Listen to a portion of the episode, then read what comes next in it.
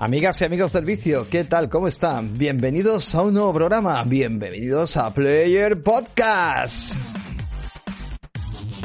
¿Qué pasa, Player? Muy buenas, muy buenas a todos. Bueno, hemos tenido unos pequeños problemas de inicio, pero bueno, ya estamos aquí, ya estamos aquí. Y nada, muy buenas a todos. Algunos dirán ¿Quiénes son estos dos? Aquí falta alguien, pero bueno, todo llegará, todo llegará. Así que nada, hoy os traemos un programa muy, muy chulo, ¿vale? Tenemos un invitado muy especial con muchas ganas de que se pasara por el programa. Y además, bueno, vamos a hablar también un poquito de actualidad. Hoy es un día puteante porque hay fútbol, porque también tenemos un Nintendo Direct a las 12, porque bueno, todo se va complicando, pero aún así vamos a estar aquí. Inclusive a lo mejor llegamos a ese Nintendo Direct igual, pues bueno, lo hacemos incluso medio en directo. Así que nada, sin más dilación me dispongo a presentar a mi colega queridísimo y compañero amigo Bobby. ¿Qué pasa, Masi? Buenas noches, ¿cómo estás? No, no me hagas esto, no me hagas esto, pero siempre igual. ¿Pero qué te pasó últimamente? Que está con la vocecita. ¿Qué pasa, Masi? ¿Qué pasa, Bobby? ¿Cómo estamos? ¿Qué pasa que acabo de salir un Gorkadi? Me cago en la leche. ¿Cómo estamos, señor Bobby? Muy buenas. ¿Qué tal? Muy buenas, caballero. Pues aquí estamos. Un jueves más, aquí para dar el programita. Hoy con un invitado muy especial para mí, porque aunque personalmente no lo conozco, es como si fuera mi es verdad, ¿eh? hermano que nunca tuve. Es verdad, de verdad que lo conocemos muchísimo por redes, hablamos con él, es un tío que es la caña, lo vemos a diario, que ahora lo comentaremos, pero bueno, aún así no lo conocemos, nos tenemos que tomar la solicita con él. Bueno, y tú sobre todo que fíjate que tienes mucha confianza con él, pero bueno. Pues nada, Podi, yo estoy ahí a ver si me ficha para su programa y me voy de este. Madre que te parió. Dame que te parió. Arrancamos un nuevo Player Podcast. Ahí vamos, vamos allá.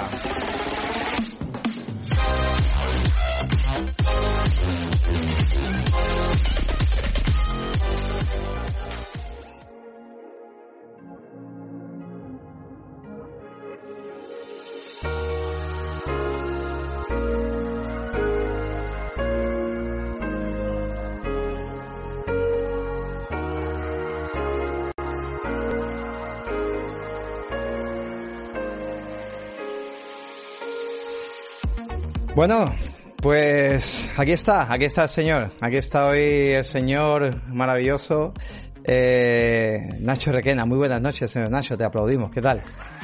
Muy buenas noches, me estoy riendo de Povich. Hoy lo tienes al ladito, ¿eh? te lo he puesto muy cerca. Hoy me lo has puesto, hoy me lo has puesto bien a, a, full, porque además el cabrón ha entrado ya al programa como se entra de verdad voy pasado ya de rosca de la vida. Sí, sí, sí, sí. Pues pues, bueno, eh, yo te digo una cosa, eh, hoy no lo hemos ah. hecho, llevamos unos programas que no lo hacemos, pero las presentaciones en este programa son muy, muy especiales. Aquí el tío se marca una, vamos, parece una, un rollo de esto de batalla de gallos, pero, pero en plan, o sea, te hace eh, una retransmisión en directo brutal y, y, haciendo pareados y todo a cada, a cada usuario es una pasada. Pasa que, claro, nos pegamos aquí. Te voy a llevar, ¿eh? Sí, bueno, tú, bueno, ¿qué te voy a contar a ti también? Claro, te voy a llamar a las batallas, ¿eh? A este paso, ¿eh? Todavía te recuerdo... yo... Nacho, yo tengo la cláusula muy baja, que mi cláusula son dos botellines y un poco tan mortales, ¿eh?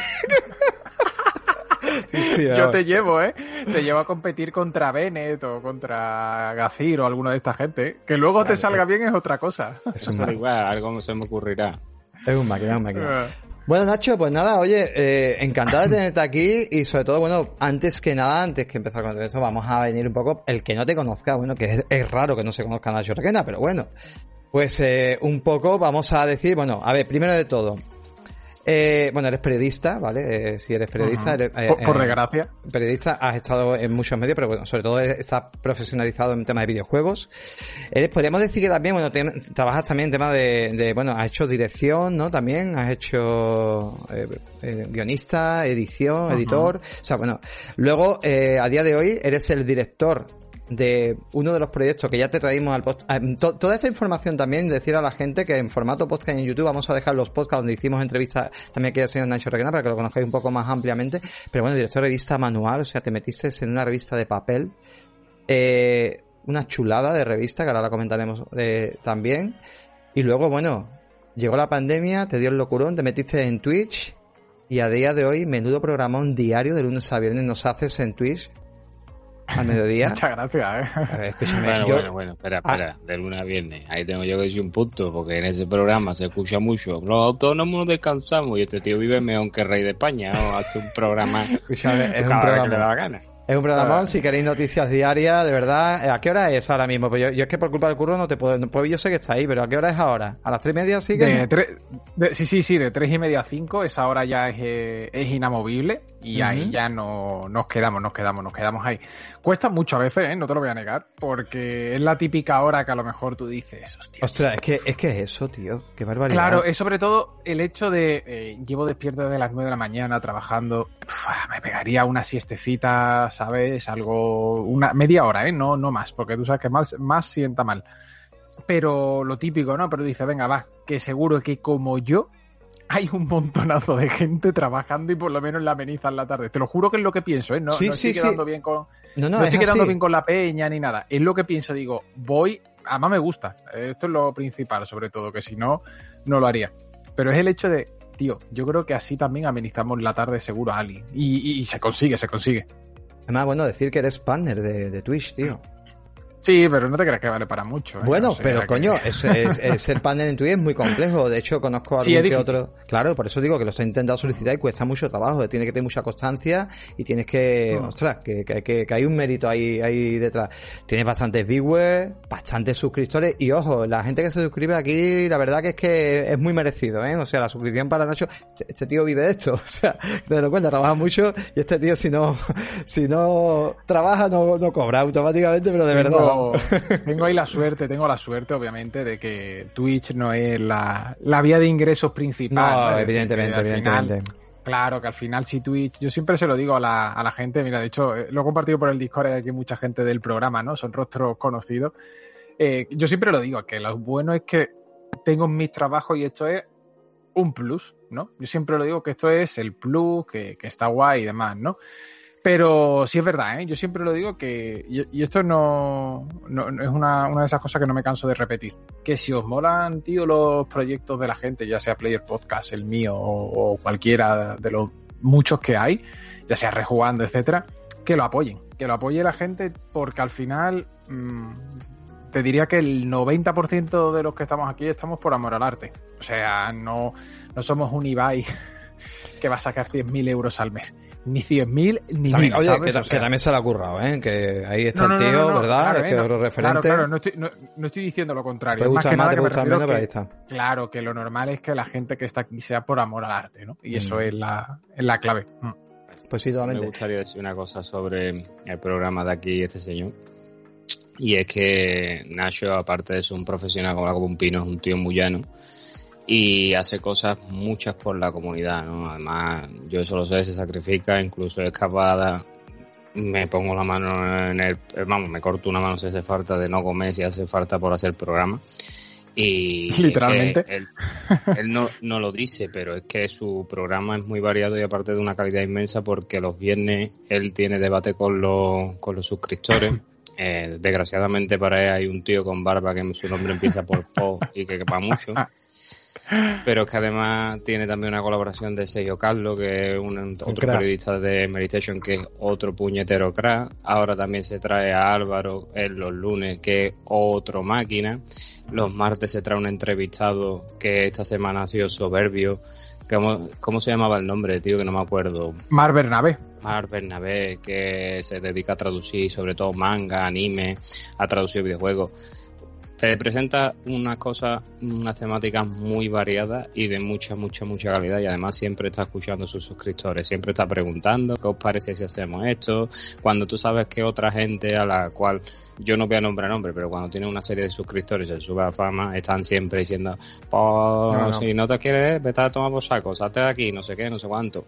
Él no tiene moderadores eso también, muy bueno. Bueno, tiene una persona, un moderador con un amigo suyo, pero es que ha dado también con una, una gente de mucha calidad porque es gente que mm, es muy sana, ahí se debate, ahí no se pelea nadie, ahí no, no va a haber, no va a haber pelea, ahí es un, debate sano, un debate en el que cada uno damos una opinión, a mí me puede gustar un juego, a otro no le puede gustar, pero ni me va a decir que yo soy gilipollas, ni que yo soy Xbox, ni que él es pilita, ni que nada, de nada, ahí se debate y punto. Y todo eso lo ha conseguido él con su mérito y con su constancia.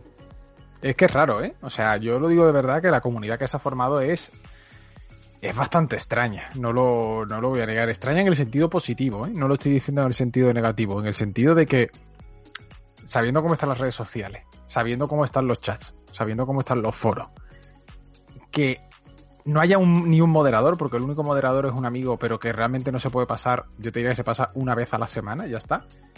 Es muy raro. Que, es que creo que tengo baneado a dos personas en año y medio. Que te digo de verdad que teniendo ya la media de espectadores que hay, es, es muy complejo, es muy raro. Pero yo creo que al final también aquí viene una cosa que no me canso de repetir, Povich, además lo digo en el programa, que es que tú creas tu comunidad. Es decir, Correcto. tú eres también el que estás haciendo eso partícipe. Es decir, si vosotros aquí en Player Podcast tenéis buena gente, es porque vosotros traéis a buena gente. Al final, si yo, por ejemplo, en el programa cada día empezara a decir, imagínate, ¿vale?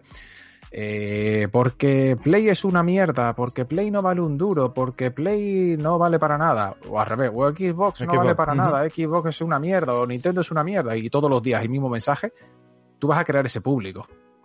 Tú vas a crear un público que no viene para saber de videojuego, viene porque quiere la mierda que existe dentro del videojuego.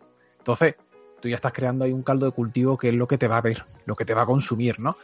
Y en mi caso, hoy, hoy lo decía precisamente en el programa, eh, yo no tengo muchos seguidores en Twitch, creo que son 4.300 en el canal. El engagement es la leche, al final 4.300 y 200 espectadores, puedes ver canales de Twitch que tienen 100.000 seguidores y les ven 300 personas, ¿sabes? O sea, y eso, ¿verdad? de hecho, de hecho es lo habitual, de hecho es lo normal.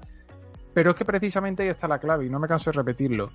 Si perder la comunidad que tengo significa eh, crecer en seguidores, yo prefiero no crecer en seguidores. Lo digo de verdad. O sea, prefiero seguir yendo a un ritmo muy lento, un paso muy lento y con buen pie, a que de repente esto estalle, se masifique y de repente tengas un chat donde tengas que estar baneando, donde tengas que estar prohibiendo, donde tengas que estar diciendo, oye, por favor, comportaos, como si fuera un patio de colegio. Claro. Es que cambia, es diferente, tío. Sí, sobre todo, bueno, aparte del eslogan, ¿no? Hablemos de videojuegos, que es el nombre de tu programa. O sea, no es, no es ni la PlayStation 4 que había por ahí, no voy a poner pero bueno, o, o, o, generación no sé qué, que también está por ahí, o, entonces, tú vienes directamente a hablar de videojuegos, que en Player Podcast hacemos lo mismo, somos players, venimos claro. a hablar de videojuegos. Y es la idea. Otra cosa es que haya que darle un rascapelo a una, a otra, a otra, que se le da y punto, desde el punto de vista del jugador, porque somos consumidores, ¿no? Que es lo que decimos siempre, que al final te, terminamos consumiendo. Pero es eso. Y también la comunidad que se acerca a tu canal se nota también, bueno, a ver, una madurez, ¿no? O sea que eso también sí. es, es, importante. Sí, de acuerdo. Claro. Una cosa es dar un rascapelo desde el respeto. Claro. Y con, y con respeto. Claro. Desde respeto y con respeto. Y otra Claro. cosa es lo que él dice, que además es desgraciadamente lo que se lleva aquí, es que yo lo que he dicho más de una vez, que últimamente los canales de, de videojuegos de Twitch parece que en vez de canales de videojuegos esto parece el sálvame. Yo te tiro los trastos, tú Claro. me tiras los trastos, están como una pelota de ping pong, se van peleando unos con otros y a mí eso me da coraje. Yo cuando veo un contenido de que fulanito ha criticado a menganito, ahora menganito le conecta a fulanito, digo paso, yo no tengo tiempo para eso, Hmm. yo ya tengo mi vida bastante complicada con dos niños, una mujer, un trabajo y poco tiempo para jugar videojuegos, como para meterme en esos rollos. Yo cada vez que vengo o acudo al programa de este señor o acudo al programa de otros creadores de contenido donde me expliquen las noticias, donde yo, que además a mí, mm, lo digo así es cierta, me sirve más esto que yo verte a ti o lo que sea para traer información a mi programa, para contrastarla o para si no me ha dado tiempo ver nada y yo lo prefiero, ese, tipo de contenido, pero bueno, cada uno es libre de hacer lo que quiera. Ah, no, al final, al final yo estoy de acuerdo con eso, ¿eh? Y al final cada uno hace lo que lo que buenamente quiera, lo que buenamente desee, y en eso estoy totalmente de acuerdo. Es que, es que no hay nada más que comentar, cada uno al final consume lo que quiere, eso sí, luego no te quejes, ¿vale?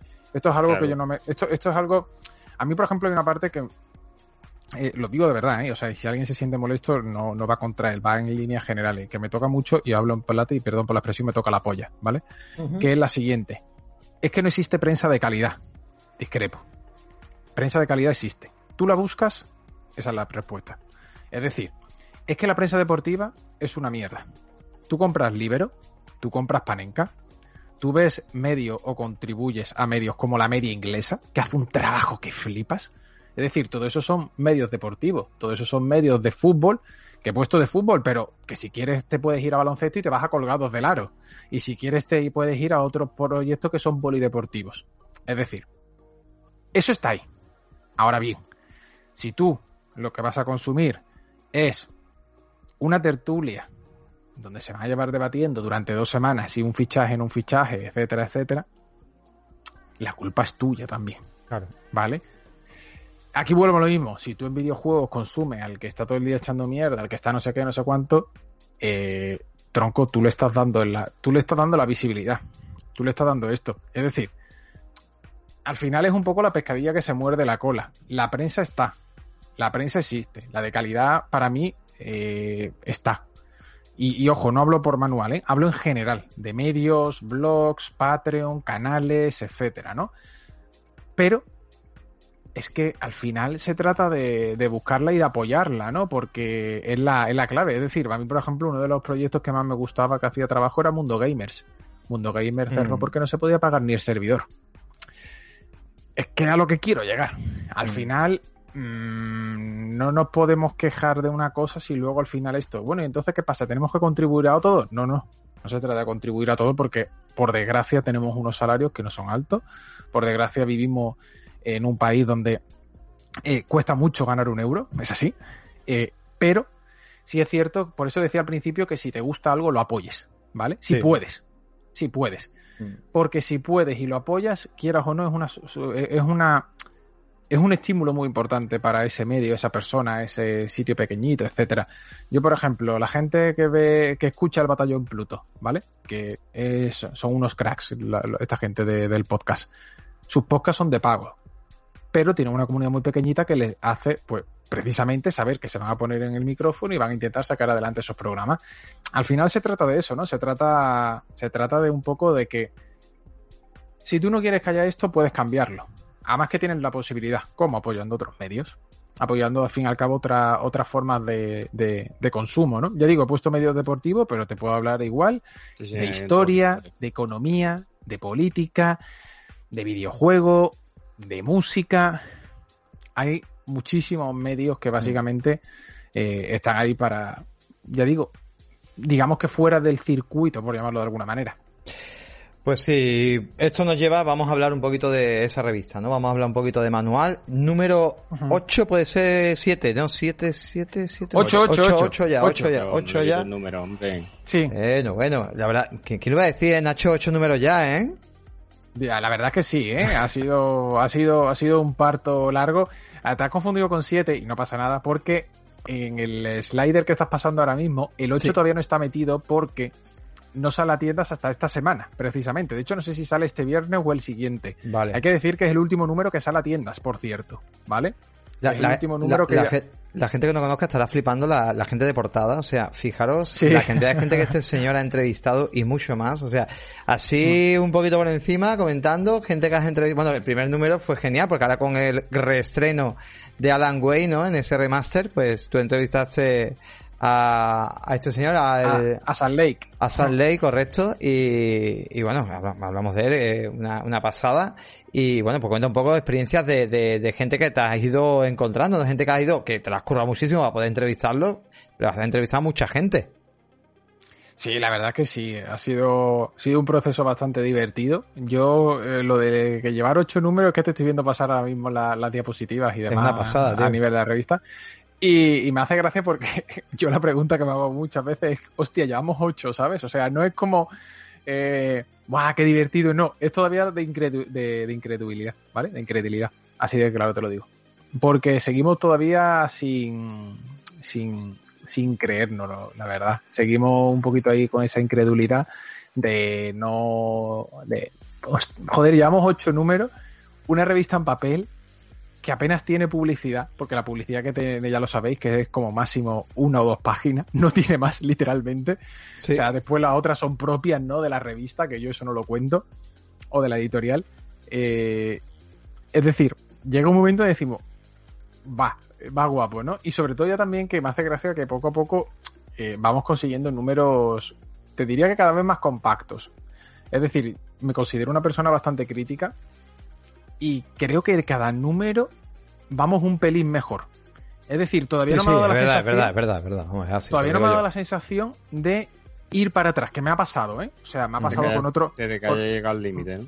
claro, con otros proyectos que los que he estado he dicho, tío, eh, veo que estamos llegando, ¿sabes lo que? Además eso lo habréis sentido seguramente, eh, no hablo en proyectos, sino en la vida o en cualquier cosa, ¿no? Que tú dices, creo que no puedo dar más de esto, o creo que llevamos aquí, no hemos quedado, es decir, a mí me ha pasado con proyectos donde páginas web las que he escrito, donde a lo mejor he estado de editor jefe, etcétera, y tú probabas cosas, cambiabas, hacías modificaciones, etcétera, y tú decías, tío, este es el tope.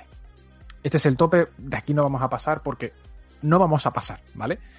Y sin embargo, aquí nos da la sensación de que cada número es un poquito mejor, un pelín mejor, como que cada vez tiene más cohesión, como que cada vez la gente que ya viene a manual sabe mucho mejor qué es manual, que parece que no, pero eh, es importante eso, ¿no? El saber, quieras o no, que estás haciendo una revista de videojuegos con un plan académico, pero a la vez divulgativo, que para mí es súper importante eso, eh, para quitar quizá lo peor de la academia, ¿no? Que puede ser a lo mejor ese lenguaje más enrevesado, ese lenguaje más tosco, ese lenguaje al final que puede echar a mucha gente e intentar acercar todo ese conocimiento a un plano más divulgativo, ¿no? Que de hecho, por eso se llama divulgación, ¿no? Es lo que siempre se le a los buenos divulgadores son esos, ¿no? Los que saben acercar la, la teoría y lo denso a un plano mucho más práctico y fácil de explicar. Entonces ya digo, creo que cada número va mejor, estoy bastante contento. El último número de la portada es Yokotaro, que ya como... Es una pasada. Claro, claro, o sea, el autómata. Hmm. oye, oye, una pregunta que te iba a hacer. la entrevista le viste en la cara o no? No, nada. O sea, la entrevista se hizo por mail. Por mail, vale. la entrevista se hizo por mail. Fue una entrevista bastante extraña, ¿vale? Eh, porque aquí, de hecho, en la propia revista lo digo, Yokotaro no acepta entrevistas. Es que vamos a partir de esa premisa, ¿vale? Yokotaro odia hacer entrevistas. Yokotaro no hace entrevistas. Yokotaro cuando Square Enix le dice que tiene que salir en vídeo, se pone o la máscara o está detrás de la cámara con un micrófono. Hace, sin ir más lejos, un mes pasó que estuvo eh, Yoshida, el que es ahora el director de Final Fantasy XVI, que fue también de Final Fantasy XIV. Estaba también Yosuke Saito, que es el productor de, entre otros, de Yokotaro. Y Yokotaro estaba detrás de la cámara con un micrófono porque no quería aparecer. Y lo que le hicieron fue ponerle la cabeza de Mil, que es la máscara que él usa, ponérsela en una mesa, como simbolizando que estaba ahí. Pero estaba detrás de la cámara con un micrófono. Yokotaro no quiere aparecer. Entonces, claro, yo propuse esto a Square Enix eh, Londres, que es la que lleva aquí la comunicación en, Europa. Yo conozco al director de comunicación de, Square Enix de uno de estos viajes, es un muy buen chico, se llama Alex Hutchinson. Eh, y después caí que salía Nier Replicant. O sea, no lo hice, te lo juro, ¿eh? No lo hice porque salía Nier Replicant, sino que lo pedí y dije, hostia, pues ahora sale Nier. A lo mejor tengo suerte. Me contestó a las pocas horas, no sé si fue un día después, algo así, Alex y me dijo, nos encanta la idea. Y fue como, perdona, o sea, ¿cómo? Vamos a hablar con Japón a ver si lo podemos hablar y lo podemos cerrar y no sé qué. Eso sí, las preguntas nos las tendrías que enviar por mail, un intercambio, etcétera, porque no le gustan las entrevistas. De hecho, Yokotaro, la primera pregunta que le hago, le digo, oye, muchas gracias por esto porque sé que no te gustan las entrevistas, ¿no? Yokotaro me responde algo así como, eh, eres muy valiente viniendo aquí pidiéndome una pregunta, pidiéndome una entrevista sabiendo que odio las entrevistas. Dice, así que te voy a contestar de manera honesta. esa es la primera respuesta de Yokotaro.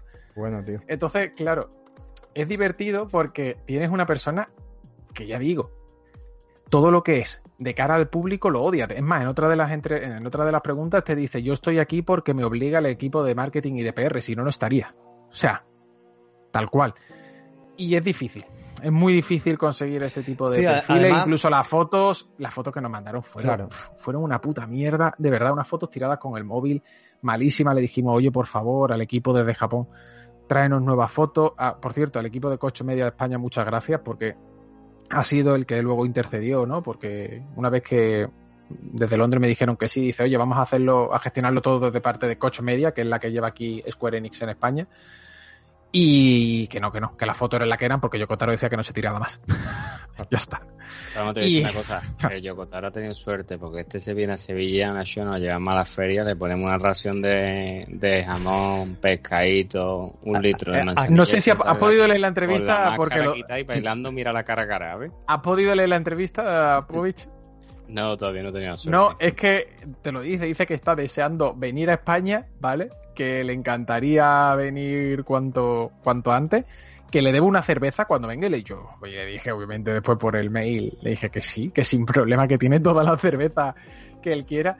Y me hace mucha gracia porque dice que le encantaría probar eh, no sé si era gambas al ajillo o algo así. Entonces, lo voy a buscar exactamente porque yo cuando me respondió eso dije, me está diciendo Yokotaro que quiere comer gambas al ajillo o, pan con ajo o algo así, tío. Fue una de estas cosas que dije, pero ¿cómo ha llegado tu, a, tu oído esta mm. comida, sabes? O sea, que no es... Hablamos con, con Media, con Gustavo Carolina, que nos prepara un viaje cuando se pueda aquí del Yokotaro, nos lo llevamos a Yargo Norte y lo empezamos allí.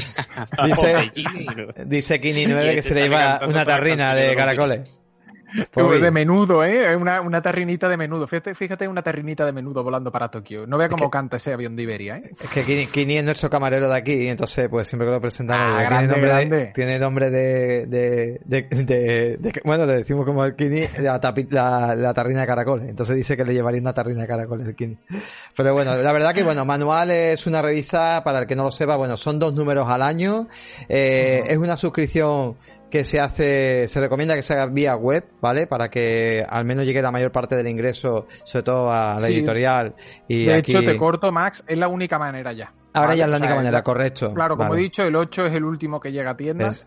Además llega súper bien, a mí me ha llegado súper bien la, mm. nueva, además ya me llama correo y me dice, lo tenga dicho a la chica que me viene, oye, que tiene aquí la revista y vas un momento y la recojo, y si no, pues prefiero que me la dejen en oficina, pero es verdad que, te la dejan súper bien, y bueno, comentar eso, que es una, son dos revistas al año, donde vais a, no hablan, no es una revista que realmente veáis noticias de videojuegos, no, no va de eso, sino realmente es una revista donde vais a tener mucho, mucho periodista de videojuegos también, tratando artículos con mucho mimo, sobre todo pues ¿Cómo lo explicaríamos, Nacho? ¿Cómo lo, qué, enfoque le das tú cuando explicas eh, manual? Un poco, fíjate, lo que te he dicho antes es eso, ¿no? Intentar acercar quizás al el plano más académico dentro de la divulgación. Hay mucha gente, yo siempre digo lo mismo, cuando tú quieres, eh, si tú quieres comunicar, lo peor que puedes hacer es no saber comunicar. Puede parecer una gilipollas lo que he dicho, pero no. Y me explico. Hay mucha gente que sabe de videojuegos, o hay mucha gente que sabe de ciencia, o hay mucha gente que sabe de arquitectura, de historia, de política, de economía, de deportes, etcétera.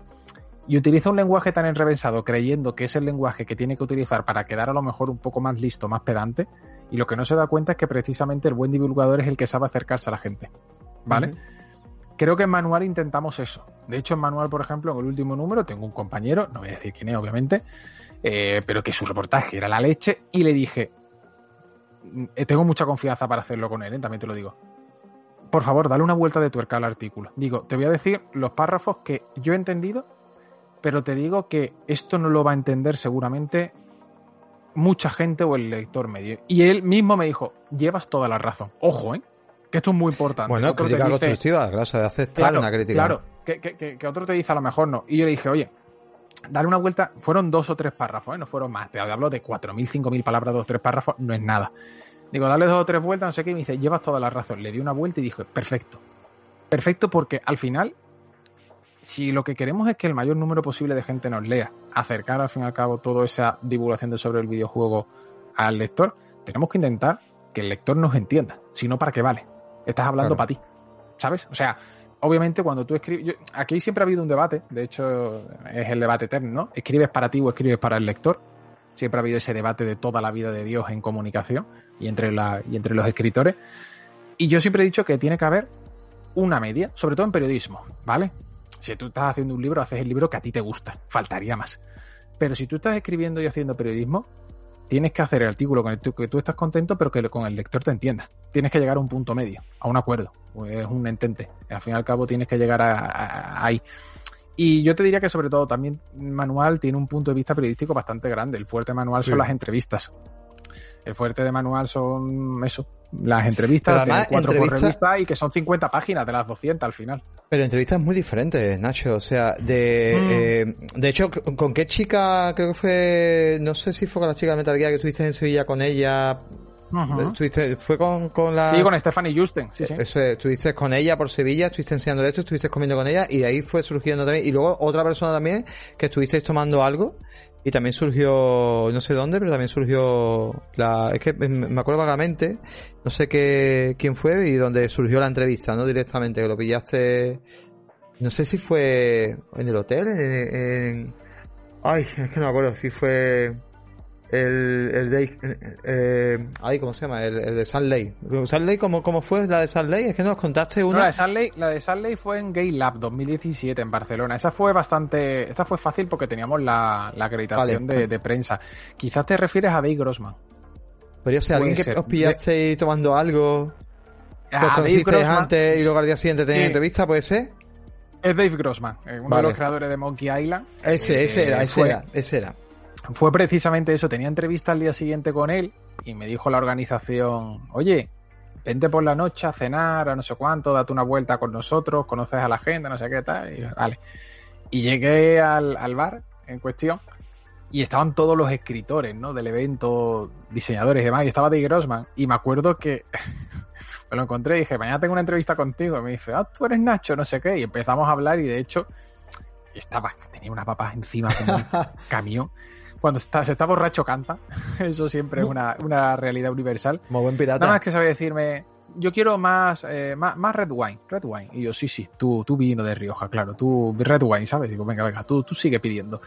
Y fue muy gracioso. De hecho, lo primero que hice fue, me acuerdo que estaba, estaba así un poco lloviendo, es lo que tiene Asturias en verano, que a pesar, no es como Sevilla, que hace 45 grados allí, ¿no? Allí siempre hace, allí en, verano hace buen tiempo y hacía fresquito y recuerdo que llegué, me abrí la ventana para que entrara así la brisa fresquita de, de fuera y me puse a escribir, tío. O sea, fue a escribir todo lo que me había dicho, porque digo, es que la entrevista está aquí. O sea, más que la entrevista está aquí, para plantear las preguntas que podría realizar al día siguiente. Porque, claro, me hablo de su vida, de qué comía, de que se había venido, no había venido, de que si es la primera vez, no es la primera vez, que le gusta, que no le gusta.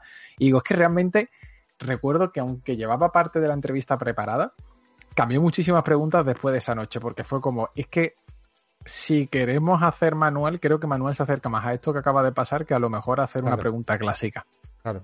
Es que eso, por eso te mm. digo, y ya te digo, al, al, creador también de Gran Turismo, también hablaste que le gustaba mucho cocinar, eh, contáis cosas... Ha estado por aquí otra vez hace poco. Sí, contáis cosas que es muy diferente, entonces la verdad que se lee, eh, ya te digo, un artículo muy diferente y conoces más a la persona, ¿no? Que realmente que, y luego bueno, también por su creación, y la verdad que bueno, eh, importante, si ahora mismo alguien se suscribe a Manual, ¿qué es lo que puede conseguir? ¿Cómo puede adquirir los números anteriores de alguna manera?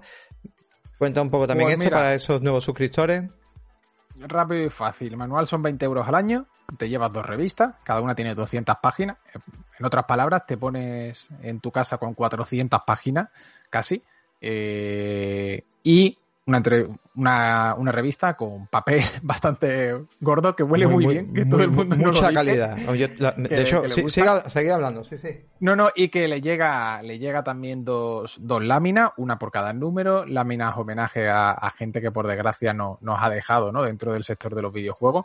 Y también le llegan los números digitales, tiene acceso a todos los números digitales lanzados hasta la fecha. Ah, y esto es muy importante. Esto, esto es muy importante que la última vez esto no había pasado tiene acceso prioritario a las reediciones. De hecho, no es que tenga acceso prioritario, tiene acceso único.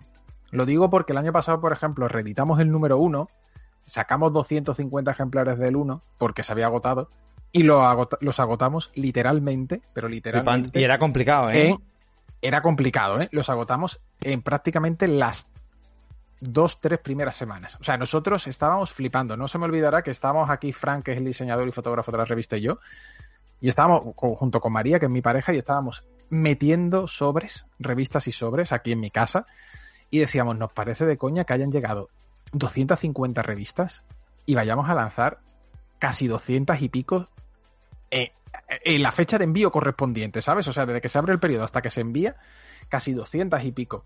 Una, una barbaridad. Luego ha ido lo típico, nos quedamos con un remanente y a lo mejor pues ha habido lo típico, le mandamos una a una persona, otra a otra, etcétera, ¿no? No ha sido eh, mucho, mucho más, ¿no?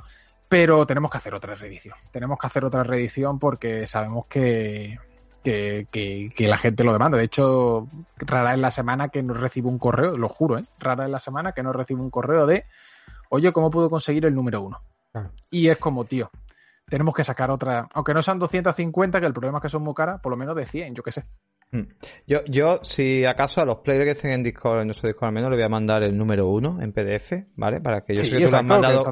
Yo sé que Nacho, si seguís a Nacho también en su Twitter y lo buscáis ese tweet, en el buscador seguramente vais a encontrar que en, tema de confinamiento, tanto el uno como el dos lo mando. Y yo seguramente para los players si queréis, generaré un enlace y os mandaré al menos el primer número para que lo tengáis y le deis una visual porque es muy complicado de conseguir, a menos que entendáis un poco el concepto. Y si ya os gusta, pues simplemente suscribiros y accediendo al menos los últimos números y también pues los números anteriores pues los que se puedan conseguir pues a través de directamente de manual, ¿no? La, web de manual. Pues la verdad que es genial, tío, es un trabajo increíble. Yo me alegro muchísimo que esto siga funcionando y siga teniendo éxito porque sobre todo pues seguiremos recibiendo la revista. Es ahora mismo a día de hoy la única revista que recibo en papel, o sea que compro en papel. Yo soy todo digital, aún así me sigue gustando más leer en digital. Yo sé que es un sacrilegio, pero es por comodidad, Nacho, de verdad. Es que muchas veces por, porque no tengo... Aparte que cada vez estoy más ciego, normal. y veo mejor en la tablet, aumento y esas cosas. Pero es verdad que es una gozada tenerla en papel, la, la quiero porque de verdad me parece flipante de cómo está diseñada, cómo está hecha y las ilustraciones. Sé que tu, tu pareja también colabora en ilustraciones, que es una pasada, María. Y, y bueno, pues genial.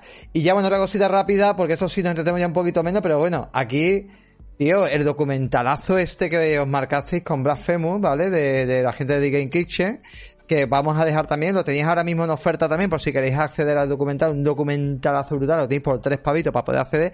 Cuéntanos rápidamente esto, que a mí me emociona mucho, pero cuéntate un poco de qué va, para que la gente pues también tenga un poco de idea, ¿no? De otra cosita aquí maravillosa que hiciste.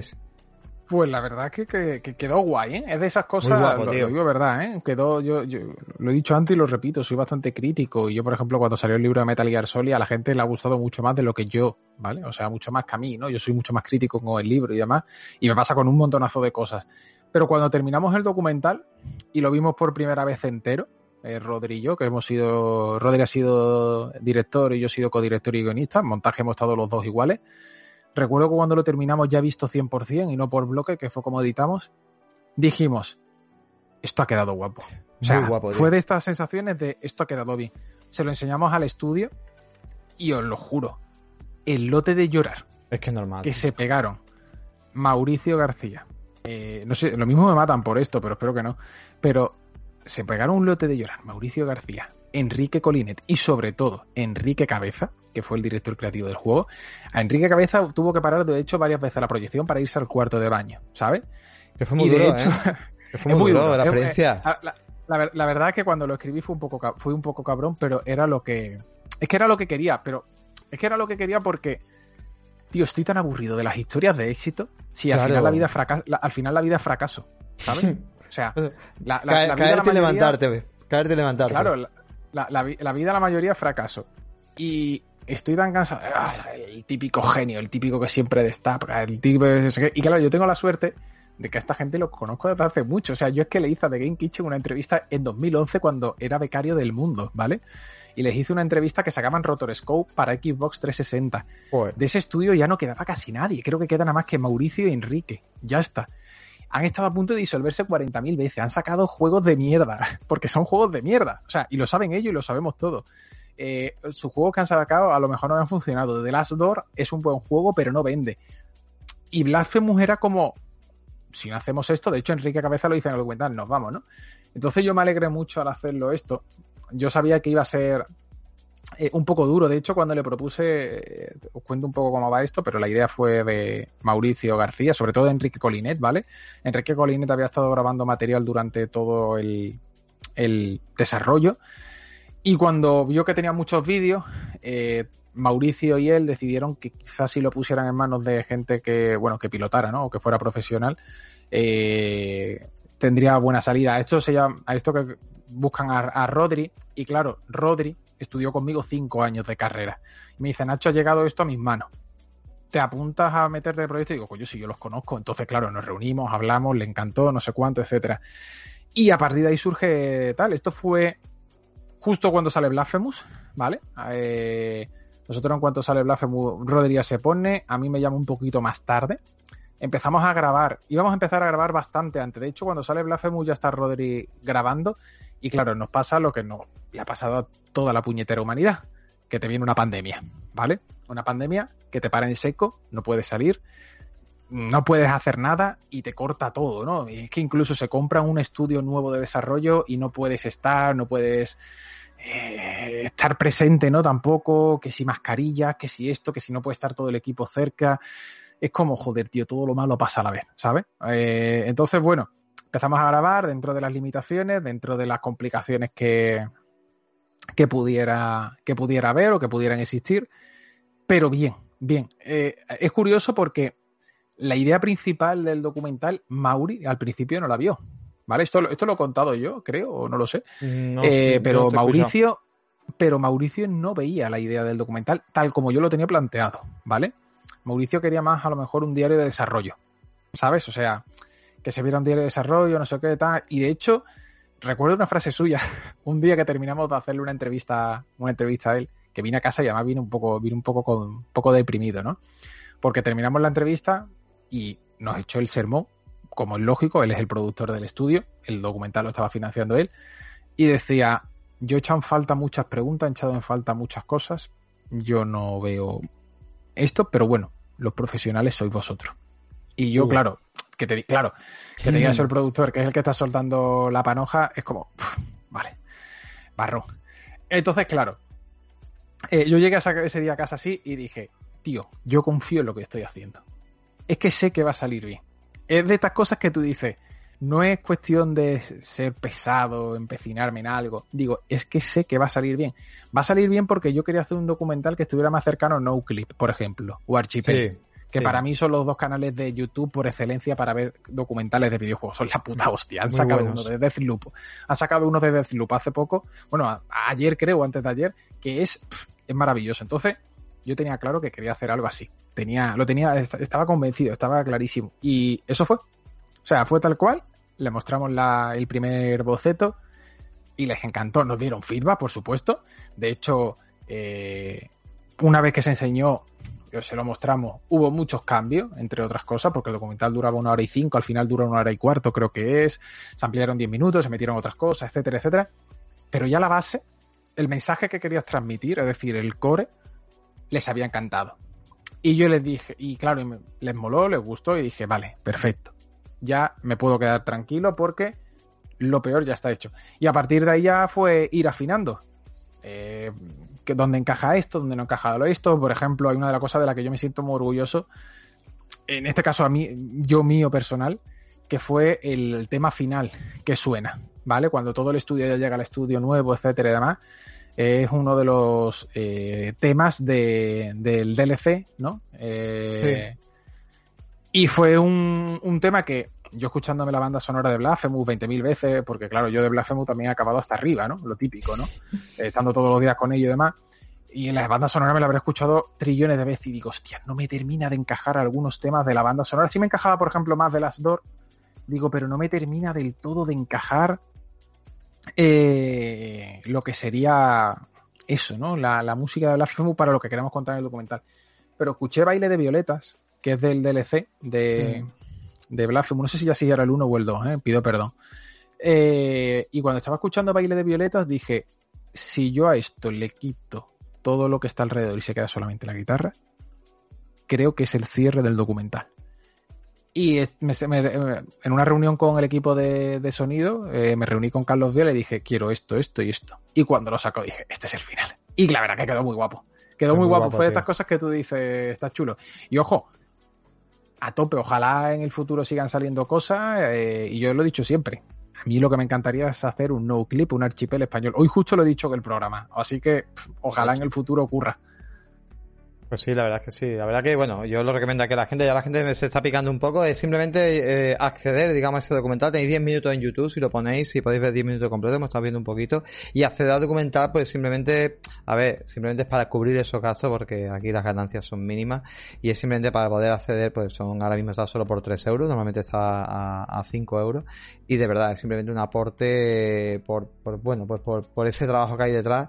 Y, y es una maravilla. Que viene la edición coleccionista, por cierto, ¿eh? que esto es lo más importante, que si compráis la edición coleccionista de Blasphemous, eh, Viene el ah, documental. Viene el documental, vale. vale pues Exacto. Viene con el libro de arte, el juego, un pin, postales, etcétera. Por cierto, el libro de arte, el bueno, el gordo, ¿eh? la vinculación que tú has tenido con The Game Kitchen que has vivido todo el éxito que ha tenido Blasphemous, desde el, trabajo que le ha costado a estos señores coger dinero para crear el juego hasta llegar al millón de copias hasta llegar a crear los DLC, hasta que ha salido su juego en formato físico, hasta que le han dado premios a juego indie mejor del año. Es que vosotros pensad que, además, yo para colmo, yo había ido, o sea, yo iba al estudio de Game Kitchen porque, bueno, los conozco y tal, y yo, mientras que estaba desarrollando Blasphemous, iba, pero claro, ellos no me contaban que estaban tan mal como se ve en el documental.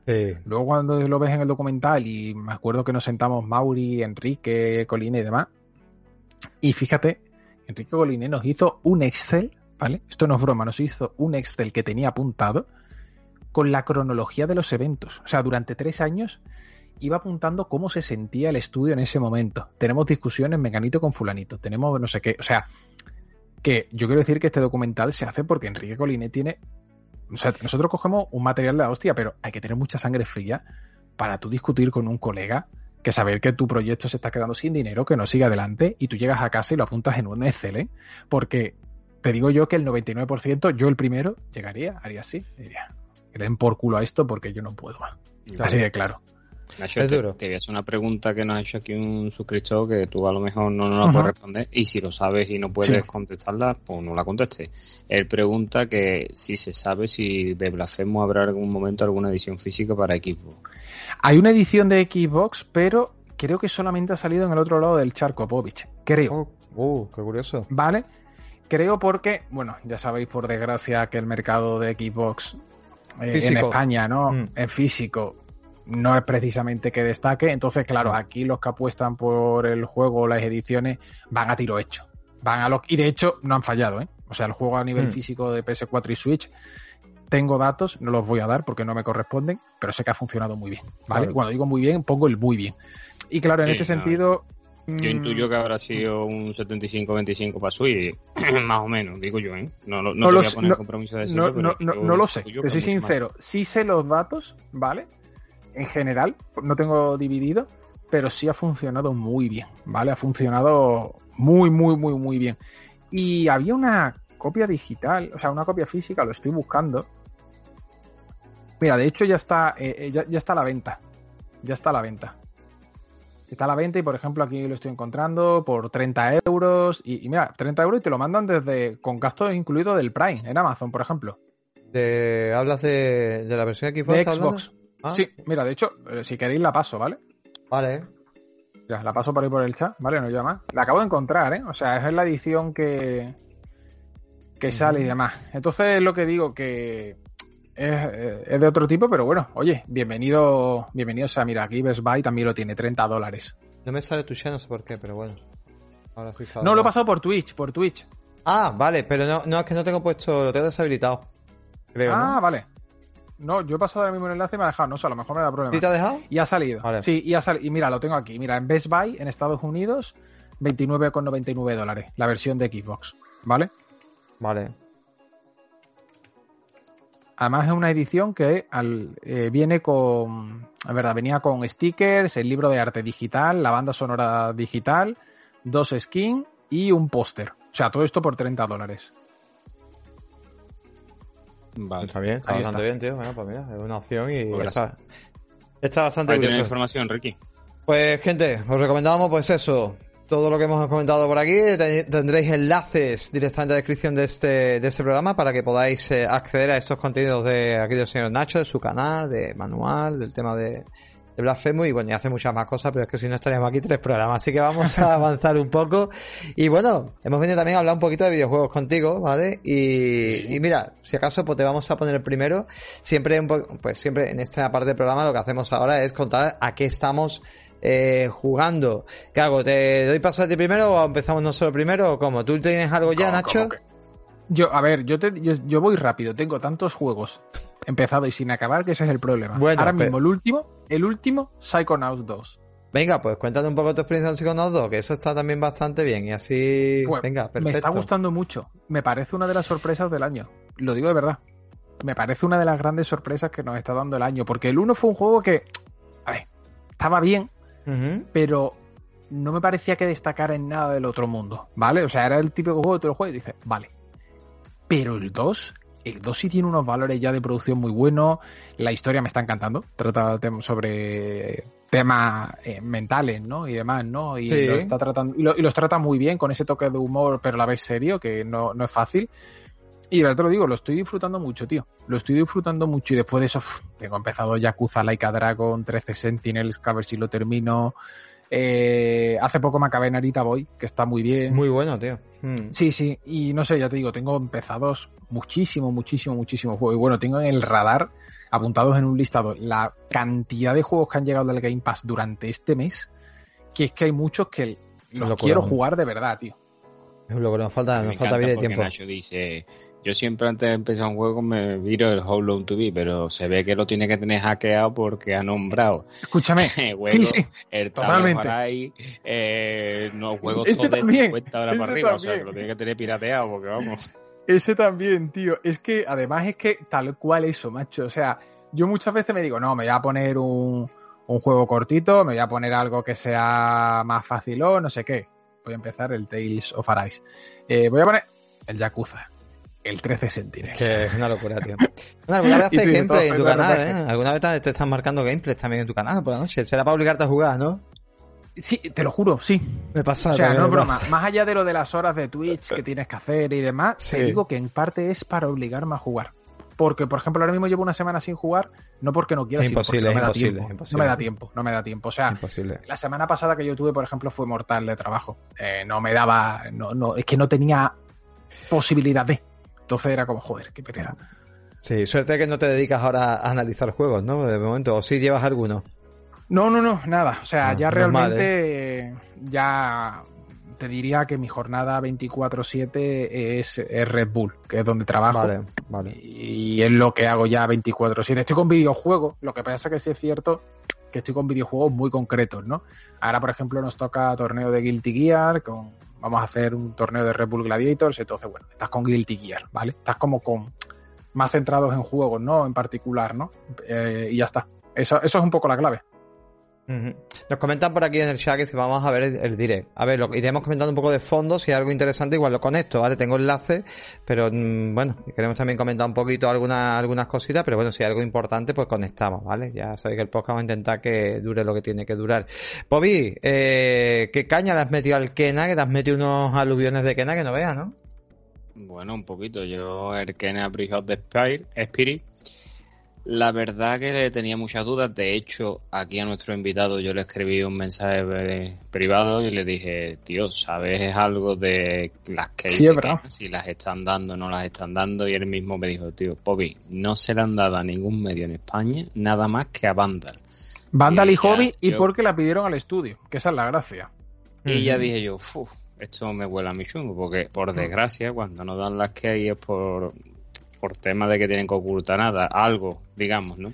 Pero bueno, hablamos más y yo y decidimos, y yo vamos a comprarlo porque yo creo que merece la pena. Sabíamos que artísticamente es muy bonito porque Emberlab, para los que no lo conozcan, es un estudio que es novato en videojuegos, pero que es un estudio de animación. O sea, que sabíamos que lo que era la secuencia de vídeo y los gráficos, el juego nos iba a, con el pañuelito a recogernos las babas.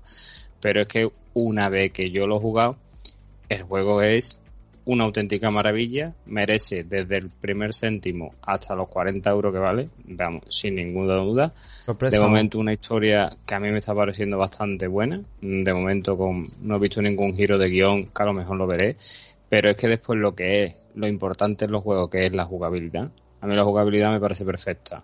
Yo una de las cosas que le achacaba mucho, por ejemplo, y este juego lo asemejo mucho a la, a la Playtale de Asobo. Eh, yo decía, este juego me recuerda mucho al de las ratas, al que vamos a llamar así vulgarmente, porque... A nivel de producción, ¿verdad? Hmm. ¿El qué? A nivel, de producción, ¿no? De, tú decir el estudio como tal, sí. La gente tenía dudas de probarlo, pero después, tío, cuando entró en los servicios de suscripción, la gente lo probó, digo, o sea, ¿yo por qué no he jugado esto si esto es una auténtica hmm. maravilla? Pues este juego es lo mismo, pero es que además a diferencia del, del juego de Asobo, en donde tú en la lucha usabas la onda y poco más y ahí se basaba en el sigilo, es que aquí tienes una serie de mecánicas jugables en lo que es a la hora de luchar que es muy bueno, porque aparte de los típicos de esquiva, saltar, golpe fuerte, golpe menos fuerte o golpe de eso, es que los bichitos esos que vemos acompañándonos, los Ru, esos bichos te dan unas posibilidades una, vamos, tienes que usarlo para la resolución de puzzles, para poder pasar por plataformas, para la lucha contra los enemigos los puedes bloquear. Te tienes que un árbol de habilidades que no es muy amplio, lo cual agradezco porque a mí los juegos que tienen un árbol de habilidades de que te ve el personaje y ahora ves ahí 200 posibilidades de ponerla a mí, a mí me estresa. Un árbol de habilidades cortito, dos habilidades que tiene el personaje, pero es que no le hacen falta más. A mí me está gustando porque aparte es un mapa pequeñito pero es que te incentivan a que tú lo pruebes, porque tiene un montón de caminos, un montón de posibilidades, un montón de objetos que conseguir, una serie de coleccionables, unos gorritos que le puedes ir poniendo a los RUS. Una auténtica maravilla. Yo lo tonto, tonto, le dije más.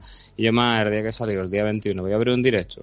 Coño, pues me pegué tres horas y media jugando y me acosté porque miré el reloj y dije, hostia, que a las 7 de la mañana me tengo que levantar para llevar a los niños al colegio si no, no me hubiera acostado. Y el otro día, que tú me mandaste una raid también, desde cual estaba grabando. jugando.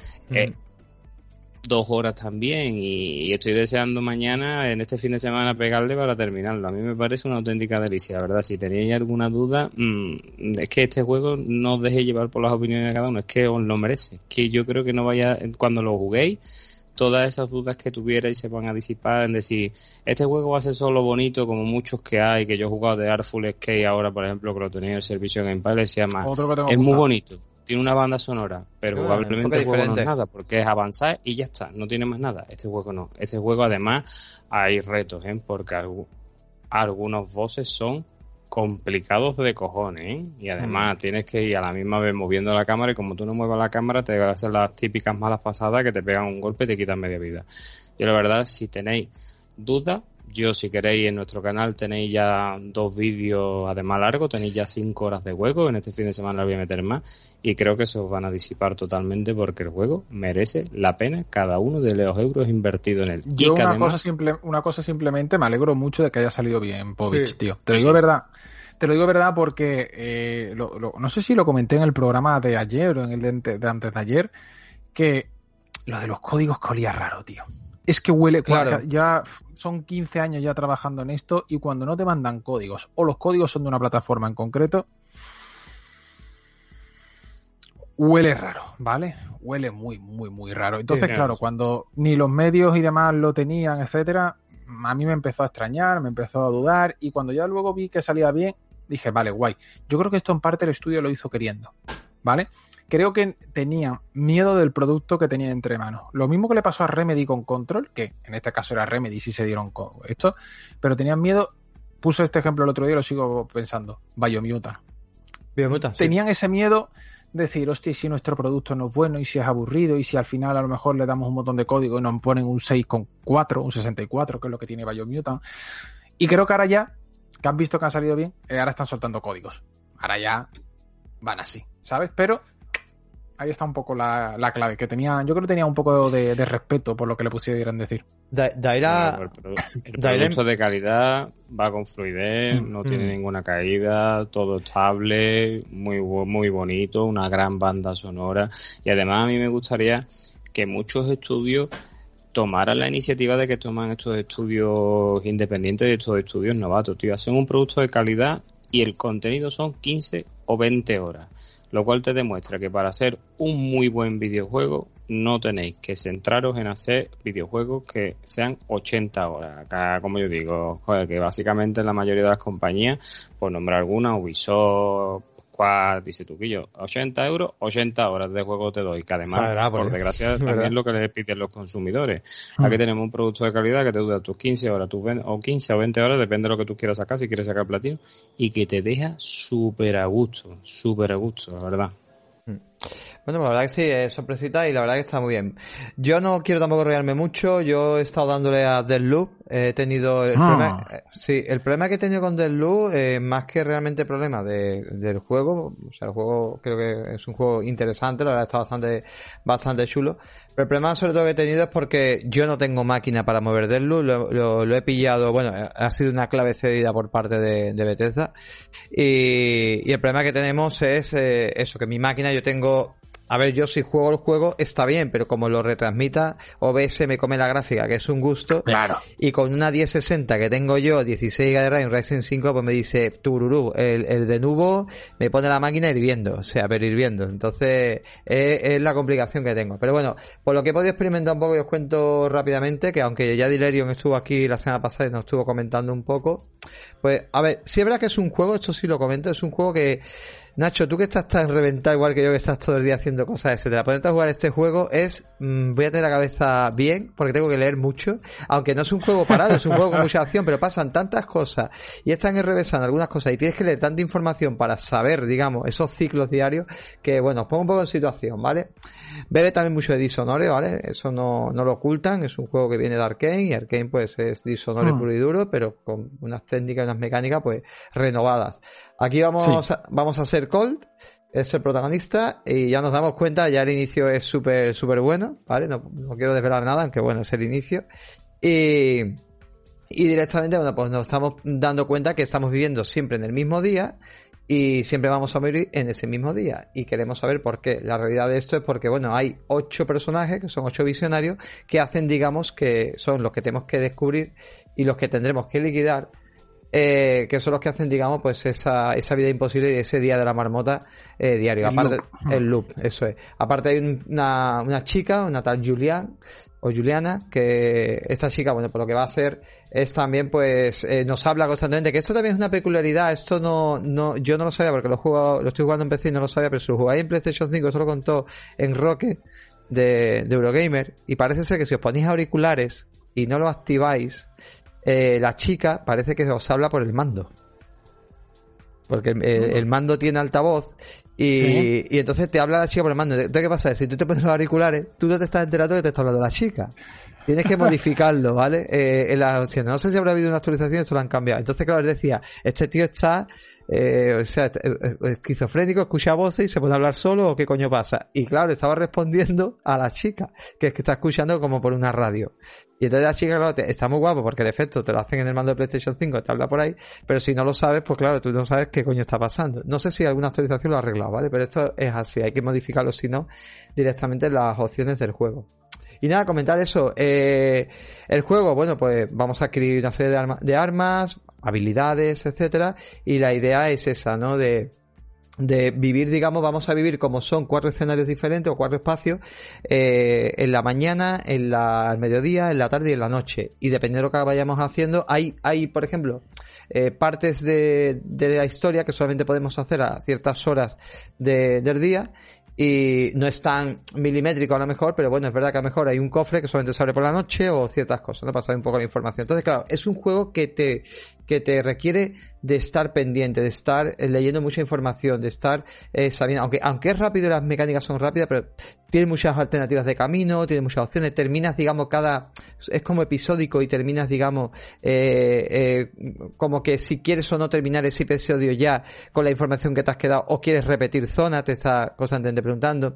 Entonces, es verdad que hay que dedicarle su tiempo, está muy original, está muy guapo, pero ya os digo, no he jugado lo suficiente como para poder todavía, pues, eh, valorar. ¿Por qué? Sobre todo porque yo creo que al final voy a terminar comprándolo en PlayStation 5, porque es que no me tira, tío. O sea, es que no, no, no estoy teniendo una, una grata experiencia por culpa. O sea, a mí el juego me tira bien, pero si lo tengo que transmitir es una, es una mierda. Entonces, y aparte, bueno, las sensaciones del mando y eso, ¿no? Que, pues lo he visto, pues lo han metido algunas cosillas y bueno, Está, está chulo. Yo, la verdad, si os gusta Arkane y os gusta Dishonored, etcétera, es una historia fresca, una historia chula y, la verdad que está, está bastante guapo. O sea, lo poco que he jugado a mí me ha, me ha gustado. Ese humor negro que tiene, un doblaje que está muy, muy a la altura, muy chulo. No, no lo ha doblado PlayStation. Esto es un juego, ya sabemos que viene de Bethesda, que ahora es un estudio de Microsoft, que es una exclusividad temporal que podéis jugar tanto en PC como, como actualmente en PlayStation 5 y que a futuro pues llegará seguramente a Xbox. Pero bueno, yo aún así lo, lo recomiendo.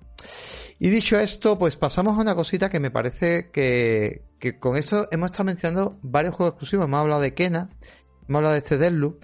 Y aquí yo os quiero preguntar una, una cosita que ha subido también en esta semana, en algún artículo que otro también que se ha comentado y que se está hablando de, de los exclusivos, y es decir si las exclusivas de consolas actualmente, si las veis tan importantes como antes, o si la, vamos a ver, la pregunta eh, exacta, ¿vale? Aquí me respondí, es como, ¿realmente las exclusivas a día de hoy te siguen vendiendo las consolas como antes o o tendrían que cambiar ese enfoque de exclusividad, ¿no? O sea, por ejemplo, Kena, ¿no? Kena sale en PlayStation 5, sale en PC, pero vivimos una era diferente, una era donde juega más gente que antes y donde mucha gente a lo mejor que haya apostado por otra forma de jugar se pierde ese Kena, ¿no? Ese Delu, o ese, por ejemplo, también hablamos ahora, que tú has comentado también otro juego también, bueno, que no es exclusivo porque también ha salido en Play, pero bueno, sí, con no, no vamos a hablar de Forza, por ejemplo, venga, Forza. si no tienes una Xbox, pues también te lo podrías perder entre comillas. Entonces, ¿qué opinas un poco de esto de lo exclusivo? Eh, ¿Deberían de ¿Está bien a día de hoy como veis los exclusivos?